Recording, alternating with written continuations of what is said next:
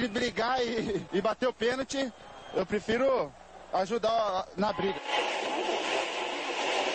Mas a paixão da minha vida é jogar futebol no São Paulo. Eu só não falo palavrão porque eu sou um profeta, mas aqui é São Paulo.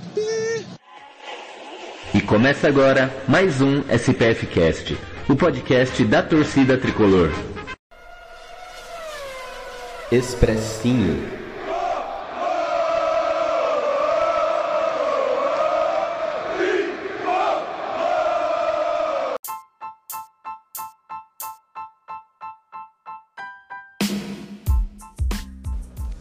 Salve, salve, torcida tricolor, Gustavo Canato na área trazendo mais um Expressinho. Esse programa maravilhoso que traz as minhas análises, opiniões, visões das partidas do São Paulo Futebol Clube. E hoje estou um pouco mais feliz por diversas razões. Primeiramente porque a vitória veio, que era o mais importante. Vitória por 2 a 1 nessa 21ª rodada do Campeonato Brasileiro. São Paulo ainda com um jogo a ser disputado, um jogo atrasado contra o América Mineiro no meio de semana. Mas vitória importantíssima. Escalamos a tabela de classificação do Campeonato Brasileiro. Já garantimos a 12 colocação. Isso com um jogo a menos que muitos times aí no campeonato, ainda mais nesse bololô de times aí no, do sétimo ao décimo segundo lugar. Enfim, vamos falar um pouco desse jogo, mas antes queria falar uma coisa bem bacana. Como muitos de vocês já devem saber, eu sou narrador da web rádio Digital Sports, né, equipe São Paulo Digital, já desde 2019 e fazia muito tempo que eu não fazia jogos em loco, como imprensa. E hoje, depois de mais de um ano e meio, eu tive a oportunidade de voltar ao estádio Cícero Pompeu de Toledo, vulgo o Morumbão da galera, vulgo o templo sagrado do futebol brasileiro, Voltei, pude acompanhar a partida direto do estádio, das cabines de rádio, transmitindo, narrando essa partida maravilhosa. É, inclusive dei uma blogueirada no meu Instagram, depois de tanto tempo fora, fui, postei vídeo, postei vídeo do campo, postei foto. Cara, para quem tá com saudade do Morumbi e tiver interesse, dependendo de quando você estiver ouvindo esse podcast, entre no meu Instagram, arroba Gustavo Canato, dá uma olhada nos stories, porque Cara, maravilhoso. Simplesmente maravilhoso nosso estádio. Um sol maravilhoso, incrível no domingo é, para esse jogo. Então tudo calhou para uma grande partida, para um, um grande jogo. E agora vamos falar do que interessa, que é a partida São Paulo e Atlético Goianiense. O São Paulo precisando da vitória a todo, não, tem conversa. Não tinha qualquer outro resultado que interessasse o São Paulo que não fosse a vitória. O São Paulo com desfalques para essa partida. Uh, sem o Miranda suspenso, sem o Benítez suspenso, sem o Igor Gomes suspenso, esse último reforço. É, o Marquinhos ainda melhorando a sua forma física para voltar. É, enfim, alguns, alguns jogadores que foram desfalques nessa partida. E o Crespo optou por, por mudar o time, por mexer. Ao invés de manter o tradicional 3-5-2 colocando só o Bruno Alves na vaga do Miranda, ele optou, optou por, por mudar de vez, assim, fazer um 4-4-2, mudar a formação tática. Reinaldo Igor Vinícius como laterais, Léo e Arboleda dupla de zaga, Volpe no gol e um meio-campo made em Cotia. É, o São Paulo é para os garotos. Não existe nenhum jogador acima do São Paulo e a molecada mostra muito bem isso dentro de campo. Luan, Lisiero, Nestor e Gabriel Sara no meio-campo. O ataque formado por Luciano e Rigoni, um ataque que a gente sempre quis uh, ver os dois juntos e a gente conseguiu ver muito bem nesse domingão. E muito me surpreendeu a postura do São Paulo, sobretudo no primeiro tempo. Um primeiro tempo muito bom, de verdade. Vendo do estádio é um pouco diferente do que ver da televisão, porque a gente não tem os replays, a gente assiste de um ângulo específico ali. Talvez não seja o ângulo ideal, mas a minha análise, fazendo o jogo direto do Morumbi, é de que o primeiro tempo foi muito bom. Teve aquele susto no começo do jogo, a primeira grande chance foi do Atlético. Mas no mais, rapaziada, só São Paulo. Com muita tremulação, troca de passes. É, foi engraçado que, na minha concepção, estando do estádio, parecia que o Léo tava jogando de lateral e o Reinaldo jogando de ponta, né? Impressionante a disponibilidade, ofensiva do Reinaldo nessa partida, jogando como um ponta no primeiro tempo, cruzando muitas bolas, participando muito do jogo. E o Léo dando só tacada de bilhar para ele, só passe em profundidade pro, pro Reinaldo, Gabriel Sala se movimentando. É, gostei muito do desempenho dos dois zagueiros, do Léo e do Arboleda. Impressionante como o Léo tem evoluído. Muita gente pega no pé dele, mas eu gosto muito dele. É, achei que o Igor Vinícius fez um bom primeiro tempo. O, o grande problema da primeira etapa foram as bolas recuadas para o Volpe. O cara claramente está inseguro, é, não fez uma boa partida, mas o importante foi a vitória. O meio-campo funcionando muito bem, a molecada é muito entrosada, né, gente? Desde o sub-15, 17, sub-20, muito entrosado. O Luan, dono do meio-campo, mais uma vez, voltando ao time titular. O São Paulo que não vencia quatro partidas, duas pelo Brasileirão e duas pela Copa do Brasil. É, Luan super bem. Achei o Lisieiro um pouco menos participativo com a bola no pé. O Sara tentando bastante, mas esse foi o cara que destoou dos meio-campistas, errando muitas bolas, participando pouco, deixando de finalizar, deixando de arriscar, que é algo que ele faz, né? Ele pode estar mal tecnicamente no dia, mas normalmente ele costuma arriscar muito finalização, etc. E hoje, é, nesse domingão, ele não, não conseguiu fazer isso. Foi o cara que destoou, que não foi bem. E o Rodrigo Nestor, que fez uma bela partida. Ele, cara, foi muito bem, duas assistências. É, o Rigoni e o, Luciano no encaixe bem legal. O Luciano ele tem o porte físico, mas ele é mais técnico. E o Rigoni, que é a, a lança do São Paulo, o cara que corre, dribla, chuta, faz tudo. E o São Paulo fez um primeiro tempo muito bom, de muita mobilidade, posse de bola, triangulação, muito forte pelo lado esquerdo. É, mas o Igor Vinícius também tendo liberdade para subir. O Nestor não ficava preso na direita, ele centralizava muitas jogadas. E acho que até por isso o lado esquerdo estava muito forte, porque o Sara encostava sempre no, no Reinaldo e o Rigoni aparecia por lá também. Finalizações, a gol. São Paulo demorou um pouquinho para acertar o gol, mas teve a finalização, uma boa finalização do Igor Vinícius depois de uma triangulação maravilhosa. É, o Rigoni teve chance clara.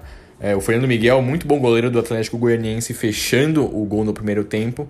Mas o São Paulo tanto apertou, tanto tentou que é os 36 minutos depois de uma jogadaça que começa com o Léo, passa pelo Reinaldo Rigoni, é, faz a abertura para o Rodrigo Nestor e toda a qualidade técnica do Nestor para dar um tapa fatiar no cruzamento para Emiliano Rigoni, o principal jogador do São Paulo na temporada, fazer 1 a 0. Muito merecido, São Paulo já tinha perdido outras possibilidades.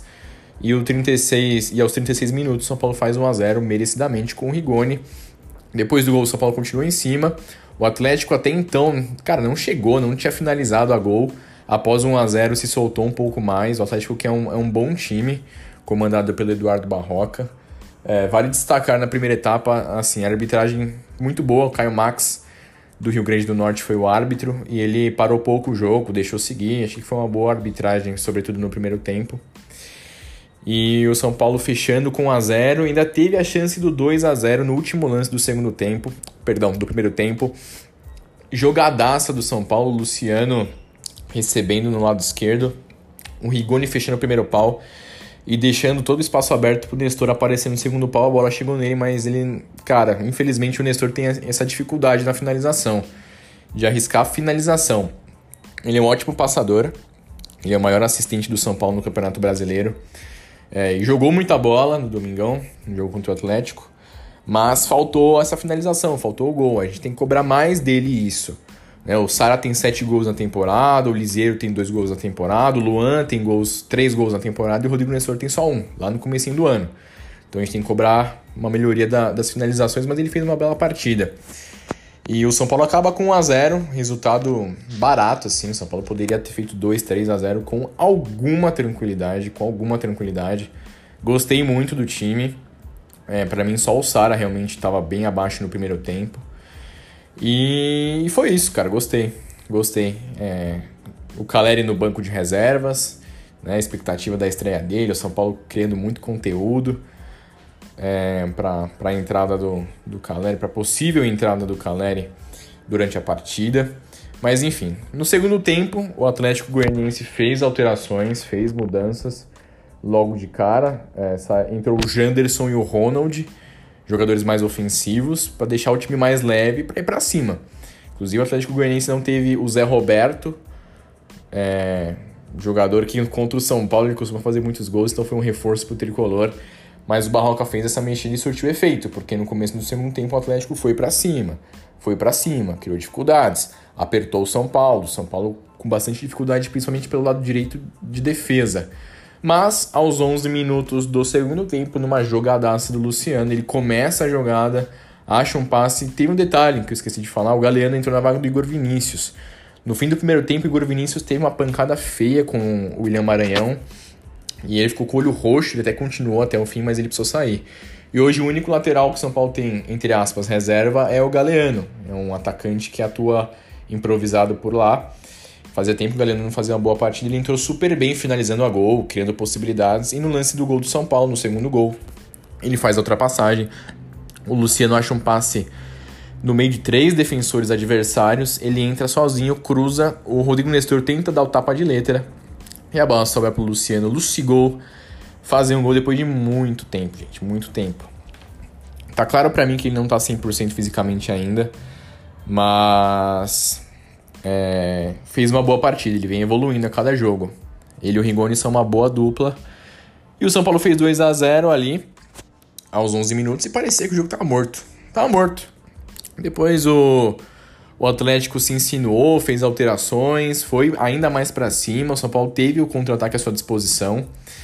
E ali aos 26 minutos do segundo tempo, uma jogada pela esquerda, jogada muito forte, né? O time do Atlético muito bem pelo lado esquerdo. Um cruzamento e um vacilo defensivo do Sara, principalmente, ali sem fechar a marcação. E o Matheus Barbosa chutou ali entre o, o Volpe e o Reinaldo para fazer aí o, o gol de. Né, que diminuiu o placar e deixou o jogo bem complicado, bem chato, inclusive. É, o Crespo fez algumas alterações que eu, honestamente, num primeiro momento eu não entendi, não gostei.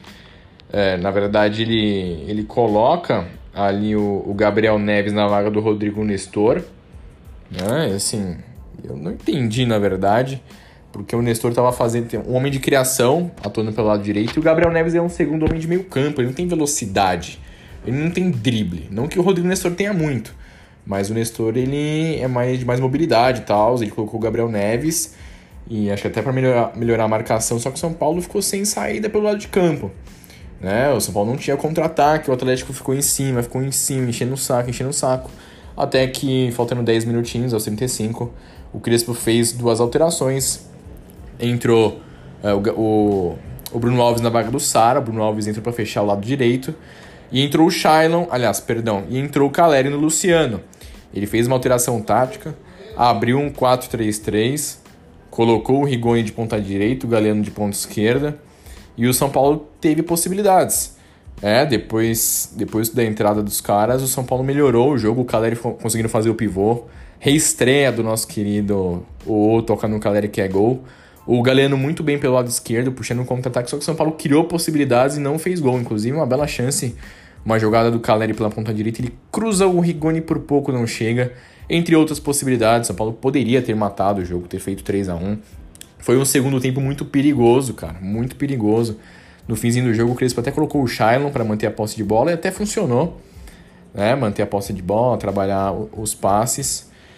E, assim, mais uma vitória sofrida, suada, como todas as outras no Campeonato Brasileiro. O São Paulo sobe na tabela, 12 colocação, já pega a vaga de Sul-Americana.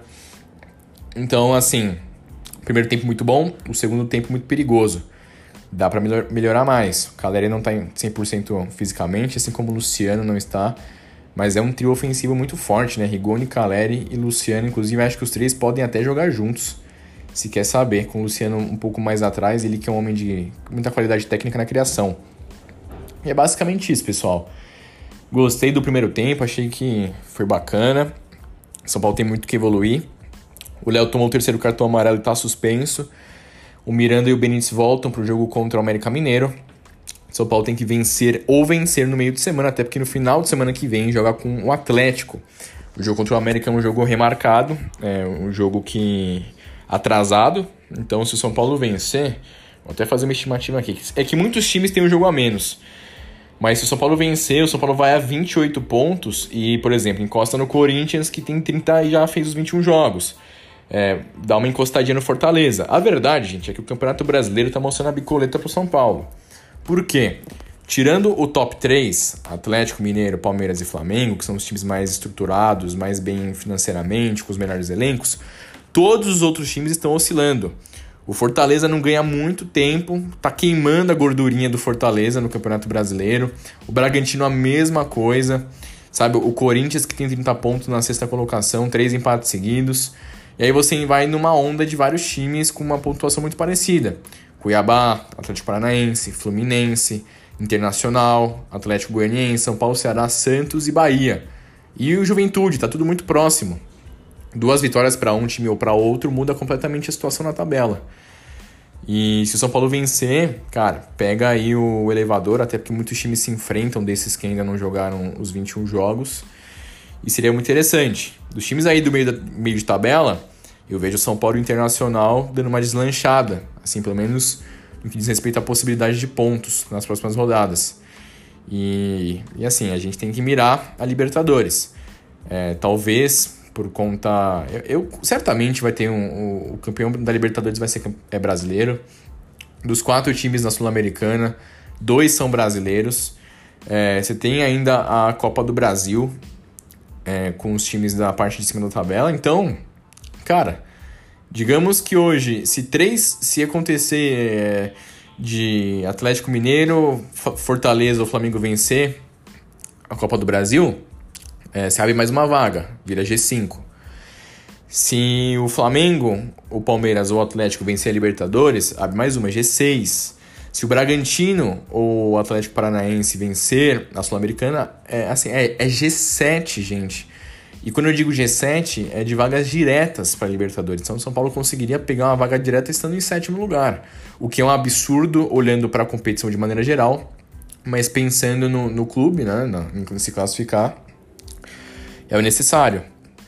É, olhando a, a, o Campeonato Brasileiro hoje, não sei não, gente. São Paulo focado aí no segundo turno, tendo essa melhora é, física dos atletas e as contratações chegando para ajudar é, talvez dê para subir bem na tabela e buscar um, um G5, talvez, não sei. Mas é isso, pessoal. Essa é a minha análise. Muito feliz de voltar ao Morumbi. Muito feliz de ver o São Paulo vencer com gol de Rigoni e Luciano. E é disso para melhor. Valeu, tamo junto e tchau, tchau.